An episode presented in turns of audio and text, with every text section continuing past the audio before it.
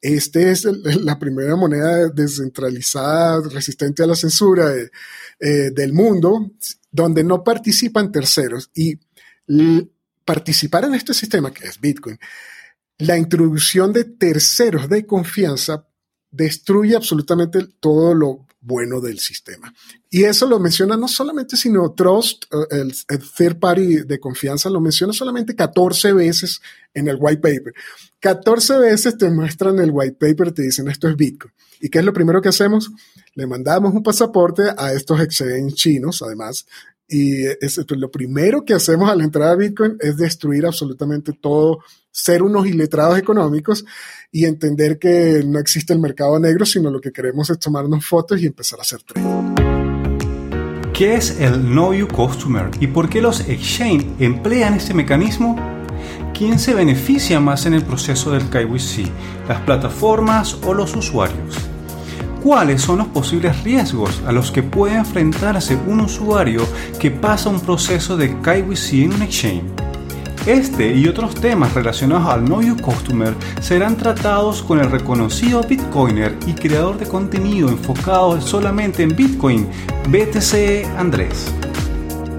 De esta forma les doy la bienvenida a un nuevo episodio del podcast de criptotendencias.com un espacio para los entusiastas de Bitcoin, las criptomonedas y la tecnología blockchain. Quien les habla, el anfitrión de este espacio, Franklin Roldán. Quiero hablarte de localcryptos.com, una plataforma peer-to-peer -peer que te permite comprar criptomonedas sin intermediarios, de forma rápida, segura y privada, sin ceder la custodia de tus criptoactivos Recuerda que si no son tus llaves, no son tus criptos. Regístrate hoy en localcryptos.com. También quiero hablarte de los amigos de Lend.io. Ellos te ayudan a ahorrar y ganar más Bitcoin y dólares digitales.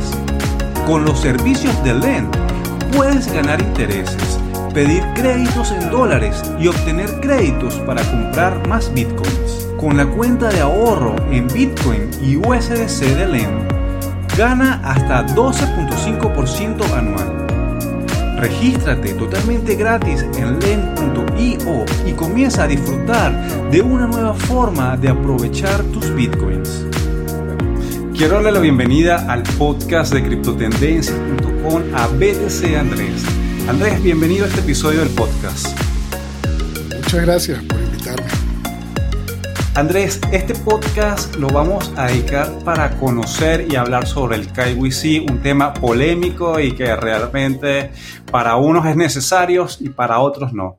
Hace poco tú colocabas en Twitter una entrevista, algo que tú estabas en una, en una ponencia hablando sobre este tema y lo exponías de una manera sumamente interesante. Y quisiera realmente desarrollar esa idea en este episodio, por lo cual quisiera preguntarte de entrada, ¿Qué es el KYC y por qué los exchange emplean este mecanismo? Bueno, quería darles el contexto completo de dónde salió, porque este tema a mí me parece muy, muy, muy interesante. Antes de echarles el cuento completo, KYC o KYC en español, no muchas veces se escucha en español más que todo en inglés, KYC, KYC suena muy feo, va pegado siempre a la otra palabrita de anti-money laundry. ¿Qué significa anti-lavado de dinero y conoce tu cliente? Pues resulta que para acceder a ciertos servicios o productos, muchas de las empresas nos exigen saber un montón de requisitos sobre nosotros. Quieren saber si nosotros somos nosotros y, por ejemplo, de dónde viene el dinero eh, y un largo etcétera. El contexto como tal es que estábamos grabando un video en una presentación y alguien justo preguntó sobre el calle C y yo le respondí una frase que fue un poquito polémica porque decía, el calle C o el KYC o el conoce tu cliente es de iletrados económicos, es decir, casi que estoy tratando al quien hace un calle C como un tonto que no entiende precisamente qué es el dinero ni de economía. Entonces se volvió muy polémico porque decía, no, es que es imposible, pues todo el mundo nos hace calle C. No es posible que yo contrate aquí este internet que estamos utilizando para hablar y tenga aquí el DirecTV o o el gas aquí en la casa sin que la compañía tenga una especie de social score o unos puntos sociales donde me exija saber que, yo me comprometo a pagar o, ellos no van a ofrecer ciertos servicios a, a terroristas, por ejemplo. Entonces no tiene sentido lo que acabas de decir, Andrés. Y el ejemplo como tal venía a partir del panadero. Cuando uno va a comprar pan y uno no quiere ser iletrado económico, uno no le pregunta al panadero si él nos va a hacer un know your customer, si él quiere saber de nosotros. El panadero no quiere saber nada de nosotros, ni de nuestra historia, ni si la última vez nos quemamos con el pan, ni si somos terroristas o de dónde viene el dinero.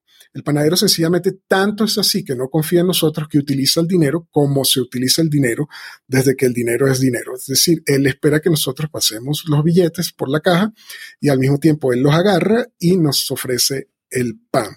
Él está utilizando el dinero como dinero es decir, si know your customer. A él no le interesa absolutamente nada si somos terroristas o no.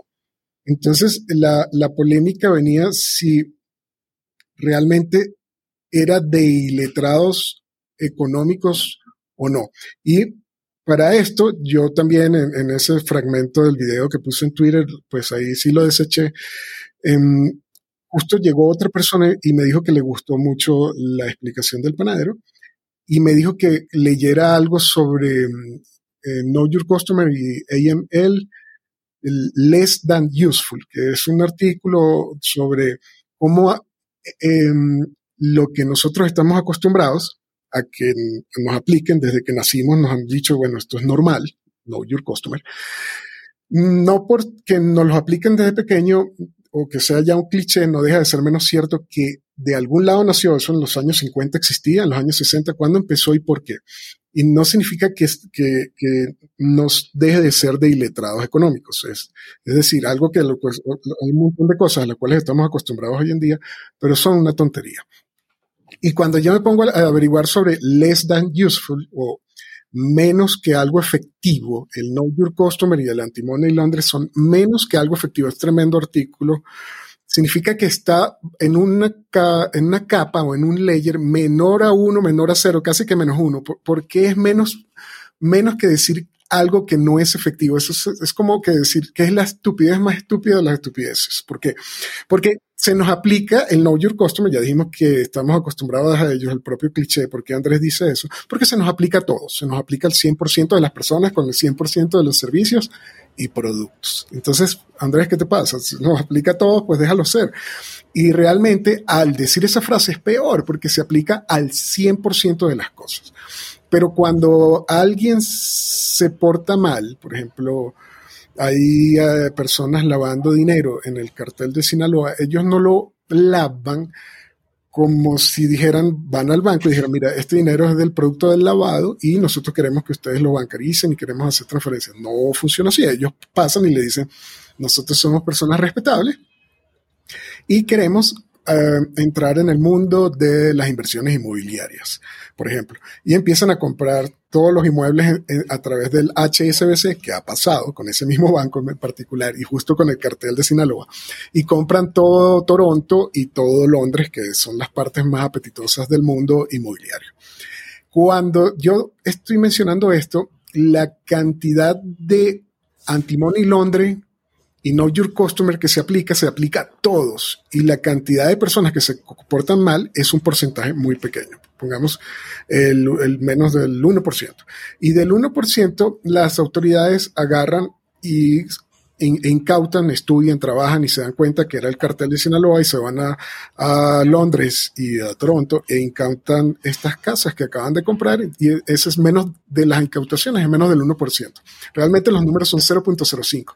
Entonces, las autoridades tienen una efectividad del a incautar sobre las cosas malas el 0.05% del 0.05% de las personas que se portaron mal, eso es mucho menos del 99.95%, pero aún así nos fastidian la vida a todo el resto del planeta Tierra, porque a quién de nosotros, los, nosotros los simples mortales, no nos cerraron 1.500 dólares de PayPal, claro, a nosotros sí nos fastidiaron, pero te aseguro que a las personas cada vez que sale una noticia diciendo pudimos al fin encontrar 10, 10 hoteles comprados por el cartel de Sinaloa, e, ese es el menos del 0.00 no sé cuánto por ciento, entonces eso es less than useful, o sea, mucho menos que algo interesante, que algo efectivo y, algo que sirve. Entonces, por ahí empezaba una historia muy hermosa.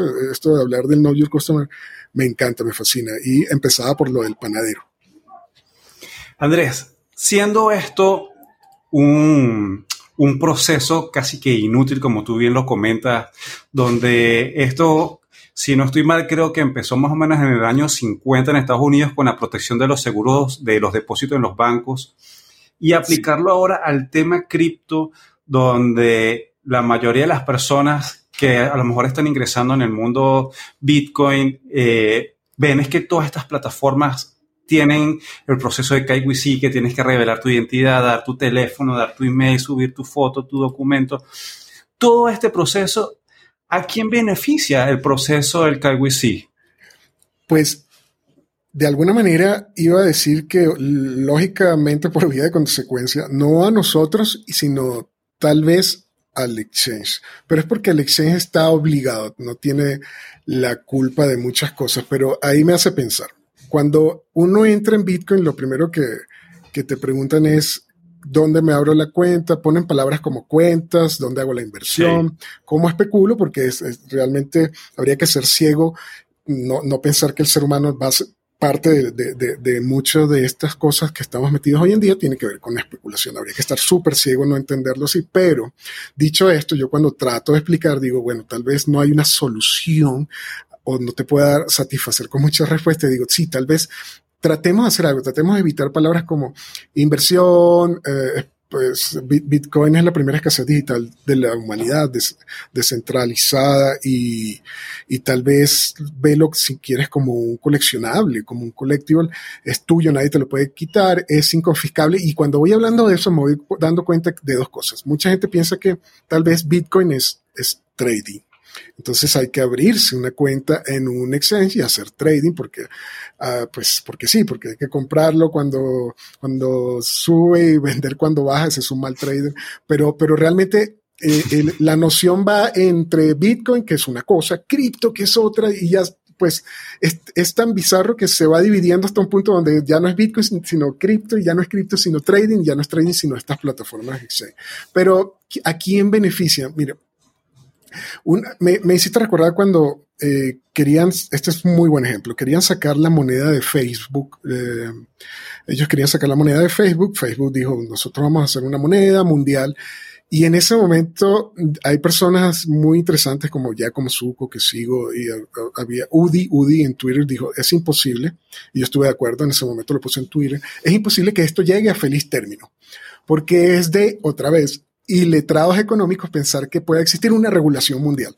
Cuando no nos ponemos de acuerdo ni siquiera Venezuela y Colombia, mucho menos, pues no sé, eh, eh, eh, por allá Israel, Irán, los Emiratos, Estados Unidos, ponernos de acuerdo en una regulación mundial es muy complicado. Entonces, lo que quería hacer Facebook era muy complicado. Era tratar de, de hacer una canasta de monedas todas eh, stable o estables monedas como el dólar y el euro y poder transferir. Como todo el mundo, casi todo el mundo tenía algo que ver con Facebook, tienes Instagram, tienes WhatsApp, eh, ahí se pusieron nerviosos en el Congreso y eso no iba a llegar a feliz término. ¿Pero por qué? Porque aquí viene otra palabra que tiene que ver con lo iletrado que hay que hacer para, eh, primero, ir y abrirse una cuenta en un exchange. Dos, Bitcoin mm, es para mercados negros. Y ahí empieza otra cosa que tal vez de los años 50, como bien menciona, nos han tratado de inculcar como algo malo. Eh, pues la palabra mercado negro no suena muy bien, me suena como algo ilegal. Pero si te das cuenta, Bitcoin es para el mercado negro porque es el mercado más libre existe. Cuando yo conocí Bitcoin en el Silk Road, ahí había un mercado negro. Eh, Silk Road no es otra cosa que un darknet market, un mercado que estaba paralelo al Internet, que no es otra cosa que en 10 minutos aprender a bajarte un navegador que se llama Tor, conectarte y entrar. No es, no es tan complicado, créame. Pero yo vi ahí mi primer mercado negro y decía, paguen casi todas las cosas que se vendían. Eran eran pesadas, eran eh, seguramente ilegales en algún lugar del mundo y ahorita vamos a ese punto. Eran tal vez cosas ilegales, realmente se veían muy feas, eh, eh, drogas, etcétera. Pero yo entré y decía, pues no sé, programas para hacer hacking. Y se lo mostré a mi viejo, primero le mostré la página, mira cómo se ven las fotos de esas drogas, y luego le dije, y aquí se paga con Bitcoin. Bitcoin nació en, en mercados negros y parece un pececito en el agua. Bitcoin es para mercados negros porque es el mercado más libre que hay. El mercado es la, mano invisible del mercado versus del otro lado, al otro extremo, o en el otro espectro está la mano de hierro del Estado. Y resulta que el mercado casi eh, pues, siempre, a la larga, siempre gana. ¿Qué significa gana? Por ejemplo, eh, dolarización en Venezuela, eh, todo, todo aquello que haga un gobierno, en este caso gobierno gobernantes, y, y aprieta en un lado, genera mercados negros en el otro. Entonces, pero Bitcoin es el mejor ejemplo del mundo. ¿Por qué? Porque precisamente recordando otra vez a Facebook que no iba a llegar a feliz término, de hecho no llegó, ya esa parte de Facebook, esa moneda cerró, super cerró y vendieron todo lo que tenían que vender, eh, el, el protocolo, etcétera. Me hace recordar que Bitcoin es, se mueve como pececito en el agua porque si tú querías, por ejemplo, mandar la monedita de Facebook a, alguien que se quisiera cortar el pelo en Corea del Norte. Todo es ilegal en alguna parte del mundo. De hecho, esta conversación que tú y yo tenemos seguramente es ilegal en algún lado. Y ahorita te digo por qué. Porque tú mandas dinero a alguien para cortarse el pelo, a otro amigo tuyo, este, justo que está aterrizando en Corea del Norte. Y si él se lo corta distinto a cierto dictador, que es un, corte bajo en los lados, eso es ilegal. Entonces, estamos hablando que eso es ilegal. Si tú, por ejemplo, quieres mandarle eh, moneditas de Facebook, era mejor mandarle Bitcoin, porque eso sí le iba a llegar, a una amiga que le hayas hecho un podcast y ella esté llegando a Emiratos Árabes Unidos y ella quería comprar unas Biblias, lo que aquí es legal y además como parece tan inofensivo, allá es ilegal comprar esas Biblias. Y si volvemos a repetir más ejemplos para terminar con los árabes, si además le ayudas a tu amiga porque quería abrirse o sacarse una licencia de conducir internacional para manejar en, los Emiratos Árabes y hacer un TikTok bien bonito, eso es ilegal porque ella no puede manejar como mujer allá. Entonces, Bitcoin es totalmente neutral, no sabe para qué se usa, no es una monedita de Facebook, no es una monedita para hacerle know your customer, no es para abrirla en exchange y no es para mandar tu nombre y tu pasaporte, porque todo es ilegal en, algún lado del mundo, porque eh, es excelente para mercados negros y porque ya Satoshi en las primeras cuatro líneas decía que este es la primera moneda descentralizada, resistente a la censura eh, del mundo, donde no participan terceros. Y participar en este sistema que es Bitcoin la introducción de terceros de confianza destruye absolutamente todo lo bueno del sistema. Y eso lo menciona no solamente, sino Trust, eh, el, third party de confianza, lo menciona solamente 14 veces en el white paper. 14 veces te muestran el white paper, te dicen esto es Bitcoin. ¿Y qué es lo primero que hacemos?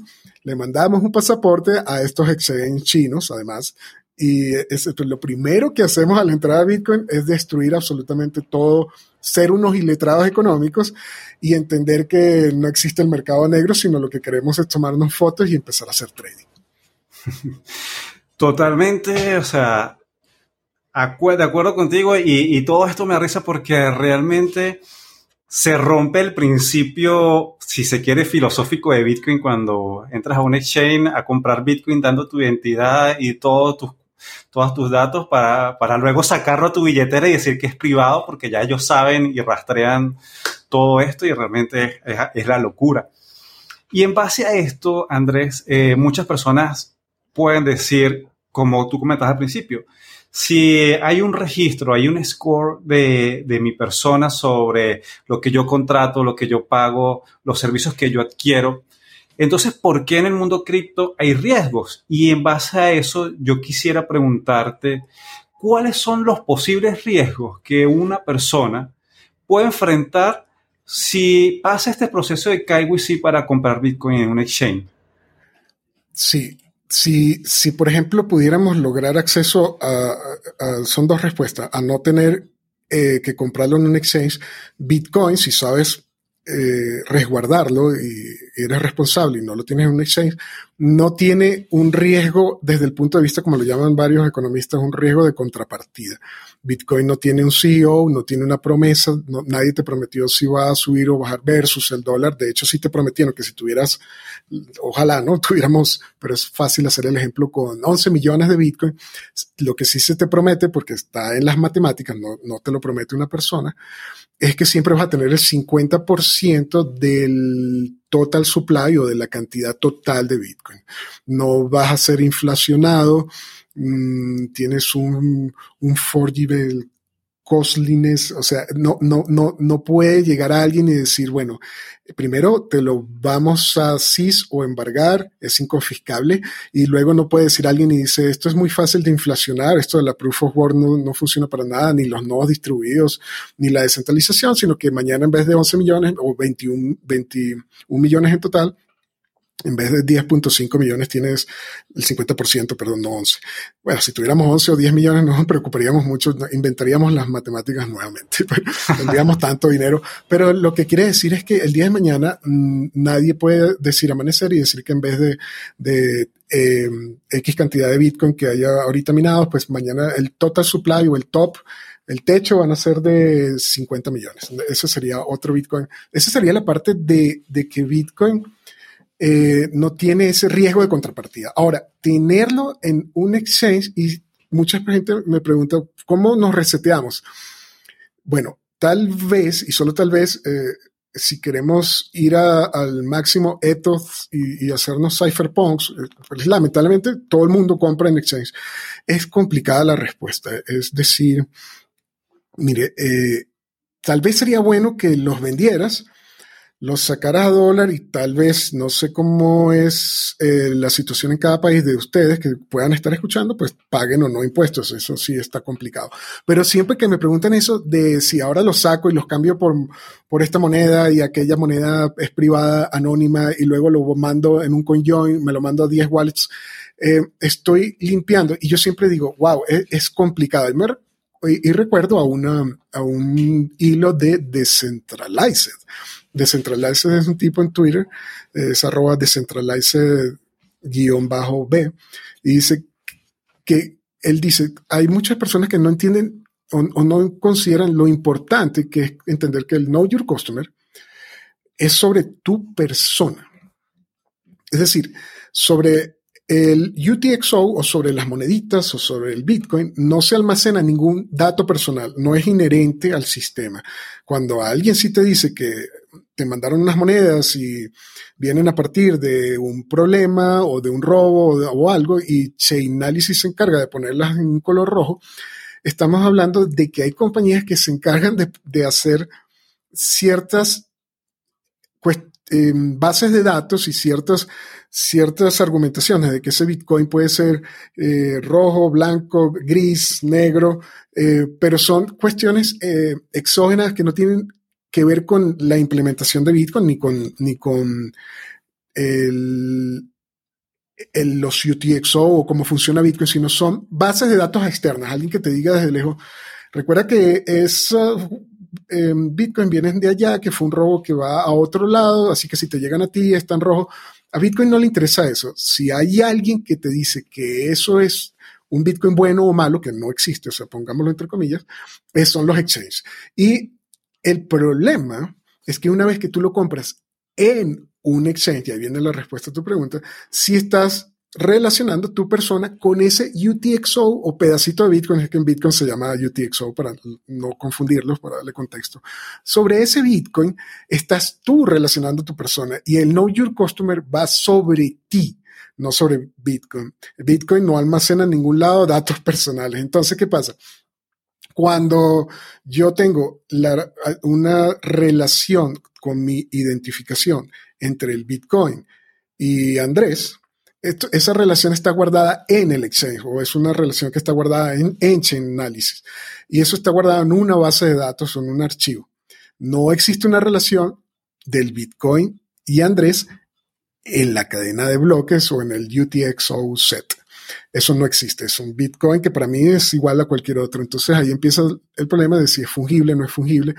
Pero el punto es que nosotros le podemos hacer un swap, CoinJoin, etcétera, y decir, ya visiblemente no hay una relación que, venga de esos Bitcoin que estaban a mi nombre y que hoy en día pueden ser blancos, rojos, negros, buenos o malos, sino que ya rompí la, la, relación, ya no, ya no hay, cuando tú haces un CoinJoin, realmente si estás bien hecho, rompes la relación entre la historia anterior y la historia siguiente de los Bitcoin. Pero en la, visibilidad en la cadena de bloques, pues ya dices, estos son otros Bitcoin. Lo malo es que la relación conmigo y el exchange de que alguna vez yo tuve esos Bitcoin, eso no se rompe. Mm, recuerdo que Decentralize decía, eso no se rompe, no sale ni con agua caliente. Entonces, eh, teniendo claro eso, decía, lo correcto es decir que los CoinJoin pues pierden trazabilidad pero los que está guardado en el Exchange no se pierde la info nunca, a menos que realmente les escribas, le digas que, hay eres europeo y que hay una que otra ley europea que te permite solicitar que por favor borren los datos, pero el, el, punto es que mucha gente no sabe que hay una relación contigo y el exchange y que no se rompe nunca y que sería interesante comprarlos sin tener que haber dado nuestros datos a un exchange. Y hablando un poco, ligando este tema de la privacidad, eh, de ser este seudónimo o anónimo con el KYC, eh, lo que te quiero preguntar es, esos beneficios que yo como usuario tengo al romperle esa forma en que eh, las instituciones, los exchanges, los gobiernos pueden hacerme trazabilidad de la información financiera que yo tengo, a salirme de allí y entrar a comprar eh, BTC sin KYC. Esos beneficios que yo como usuario tengo al adquirir BTC sin KYC versus adquirirlo con KYC. Sí. Em, es interesante entender un poquito la historia de lo que ha pasado últimamente. Pues la última vez que yo chequeé, estamos en, en un mundo donde si queremos que Bitcoin signifique algo para nosotros, mm, va a ser una pelea difícil, pues la última vez que chequeé, el dólar era moneda de reserva mundial, Estados Unidos era Estados Unidos y un montón de cosas. No, o sea, no ha cambiado mucho. Tenemos una herramienta que es Bitcoin.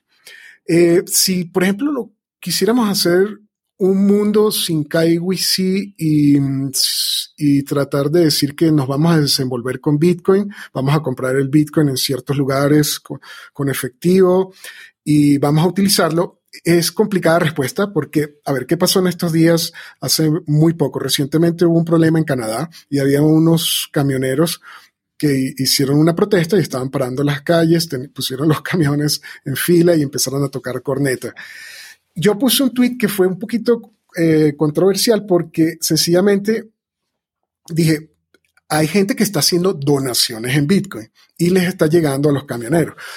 Y va a ser un poquito difícil utilizarlos como quisiéramos, como si fuéramos todos cypherpunks en Canadá.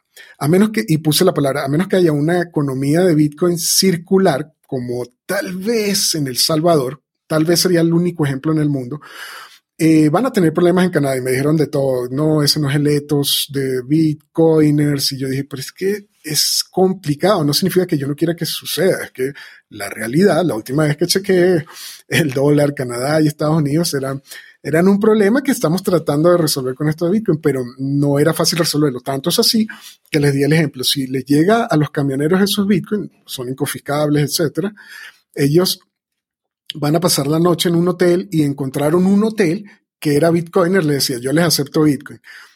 Entran los camioneros al hotel en Canadá y ahora el hotel los atiende, tiene ciertos gastos, pero tiene ciertas ganancias con Bitcoin, pero a partir de esos gastos, a final de mes, el del hotel tenía que pagar la luz.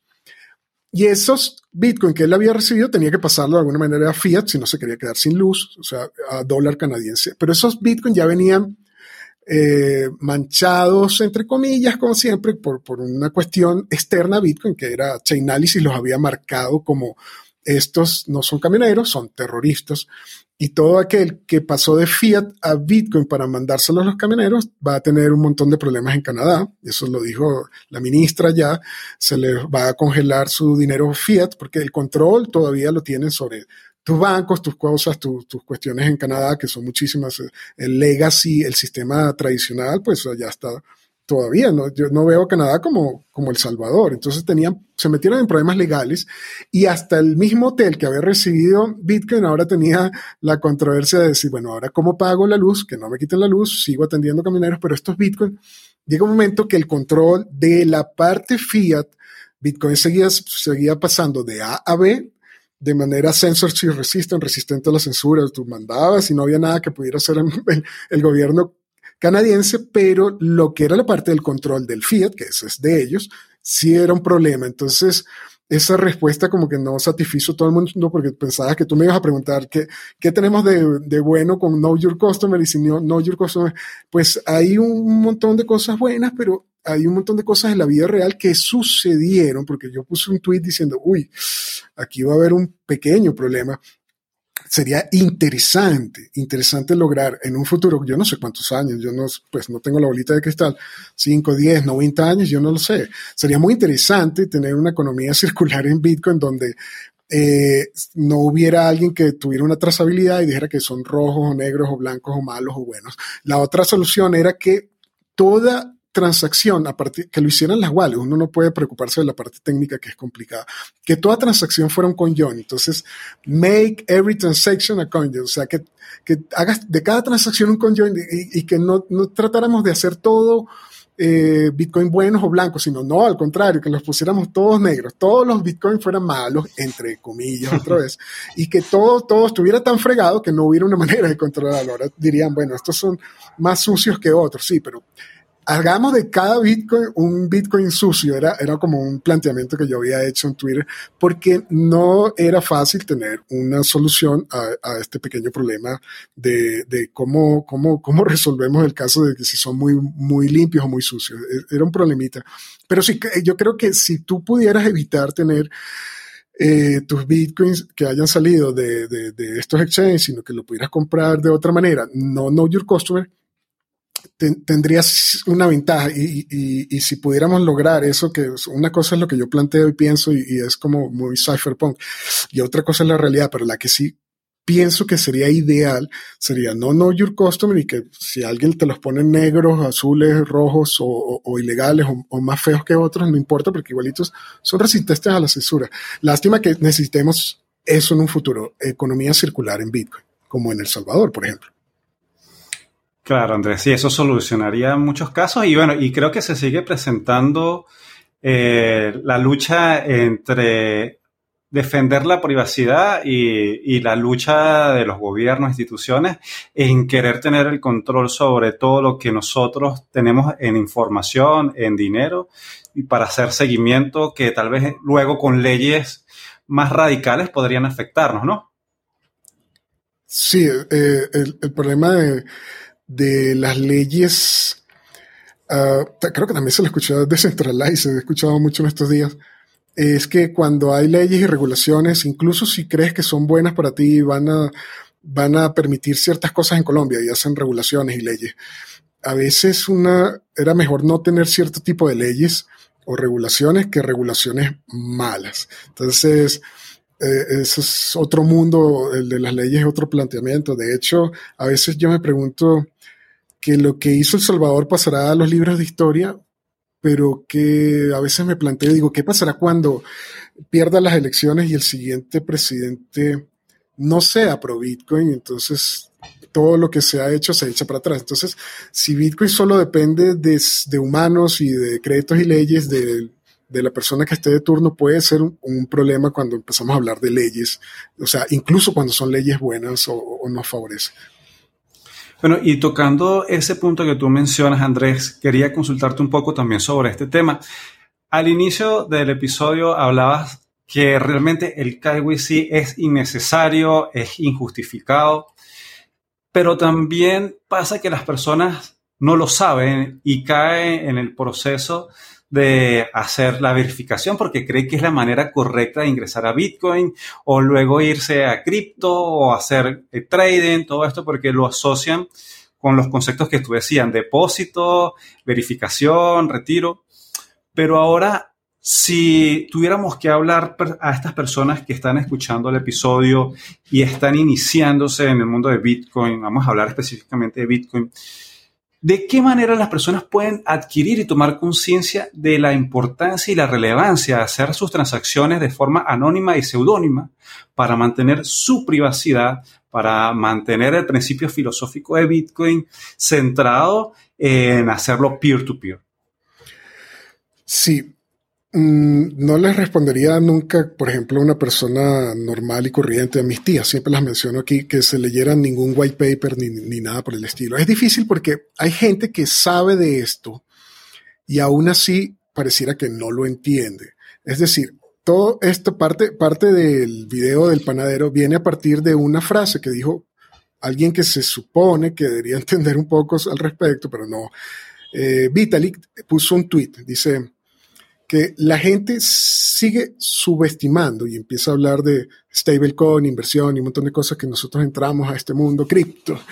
Dice, la gente sigue subestimando la frecuencia con la que los pagos en criptomonedas, en criptomonedas son superiores. Y dice, ni siquiera por la resistencia a la censura, sino simplemente porque son mucho más convenientes, dijo. Entonces, eso fue un, recuerdo que siempre, creo que he mencionado tres veces, fue ya como que le respondió, no, aquí hay varios problemas muy, muy brutales, pero si pudiera mencionarlo en tres, cuatro líneas, te diría el resumen. Las empresas como PayPal podrían y además les encantaría servir a los negocios internacionales y a todo el mundo y mucho más en casos de caridad y, un largo etcétera. Mejor, porque PayPal, o sea, cuando te dicen, mira, esta criptodivisa es muy rápida, yo les respondo, te va a encantar PayPal, eso sí es rápido. Eso, les encantaría a PayPal darle ese servicio mejor que cualquier eh, altcoin, realmente, bueno, ya como la menciono como cheatcoin. La única, única exclusiva razón por la que no lo hace PayPal es por la censura del gobierno. Y luego menciona, el único, único y exclusivo punto de Bitcoin es la resistencia a la censura. Dicho esto, cripto no tiene sentido, ni, ni como tampoco tenía sentido PayPal cuando empezamos con esto de Bitcoin.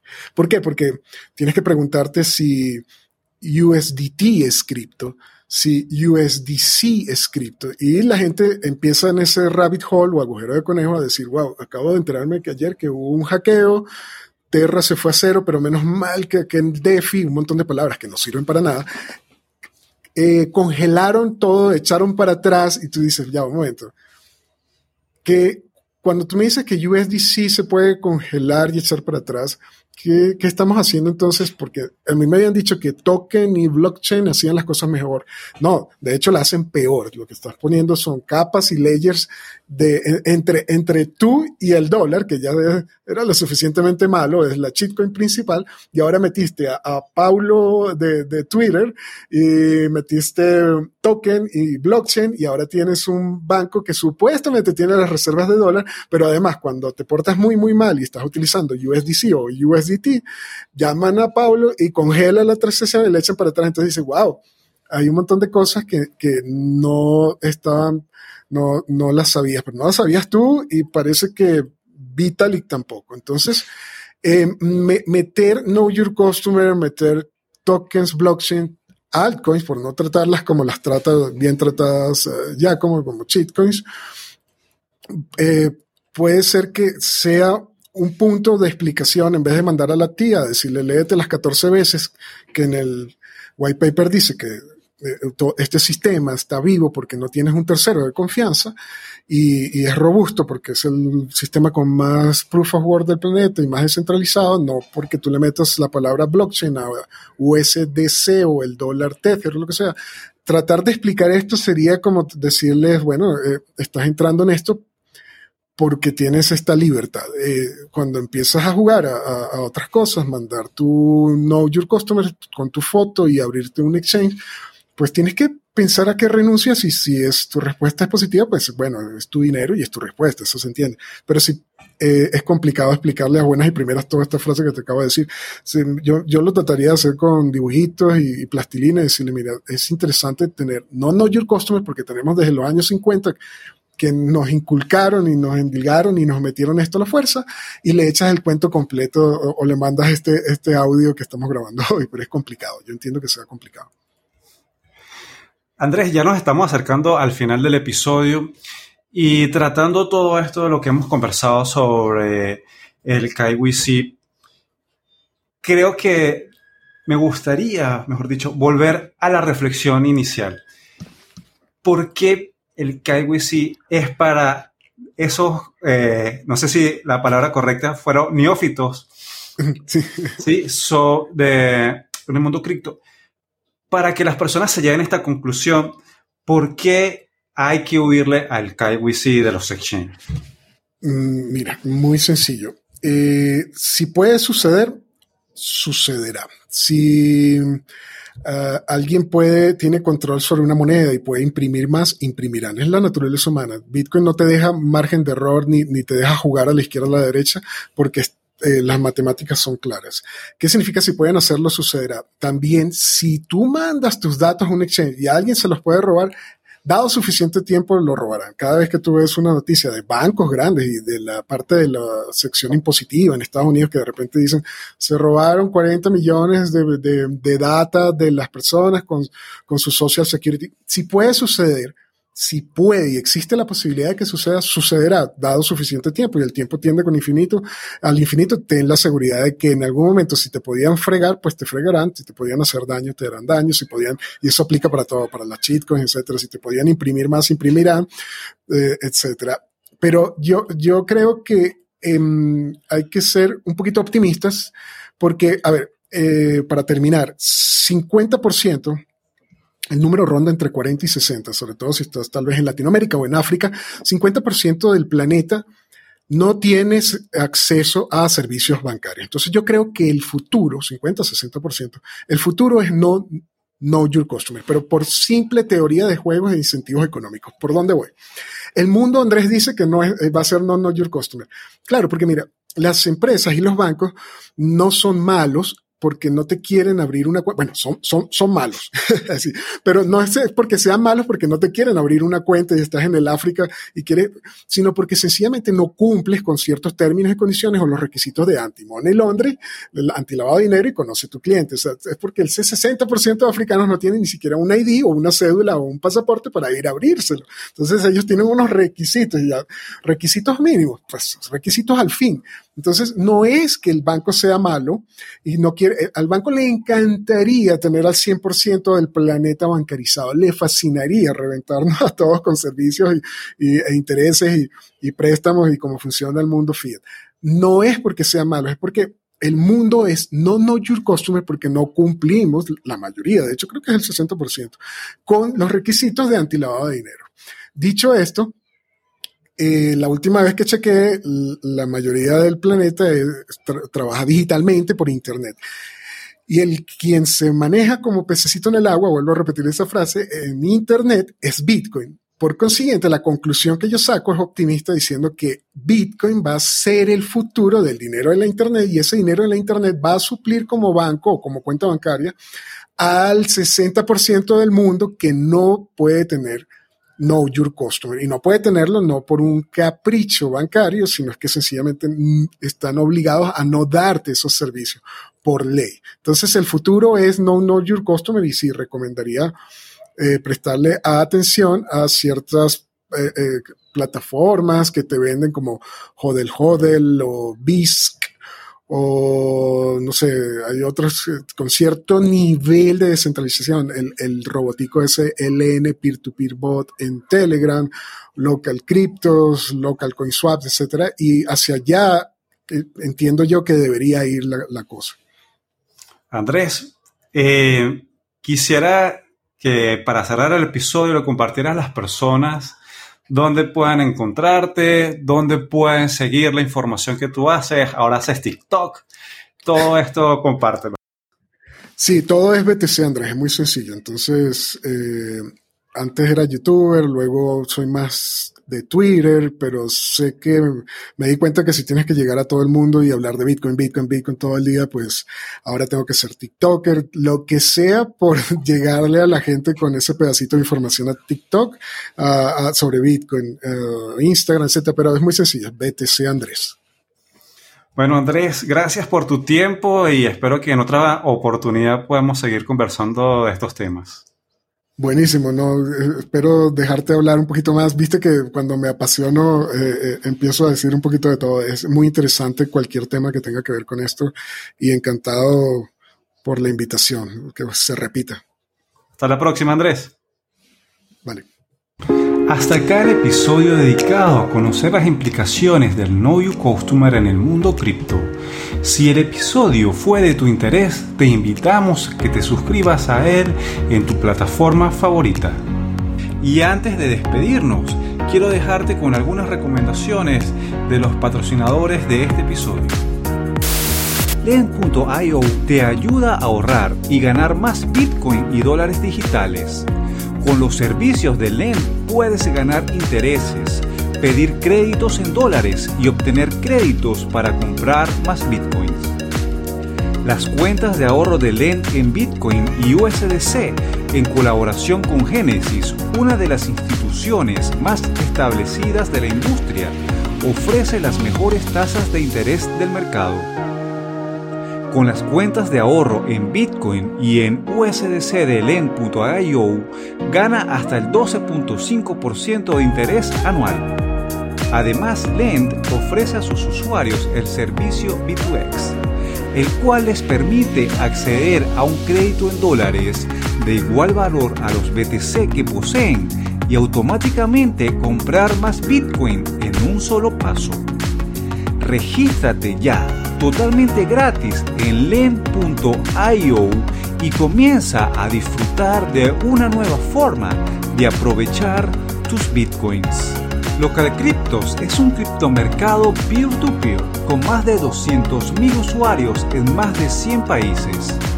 En Local Cryptos, las personas pueden comprar y vender criptomonedas directamente entre ellos, sin intermediarios, de forma rápida, segura y privada.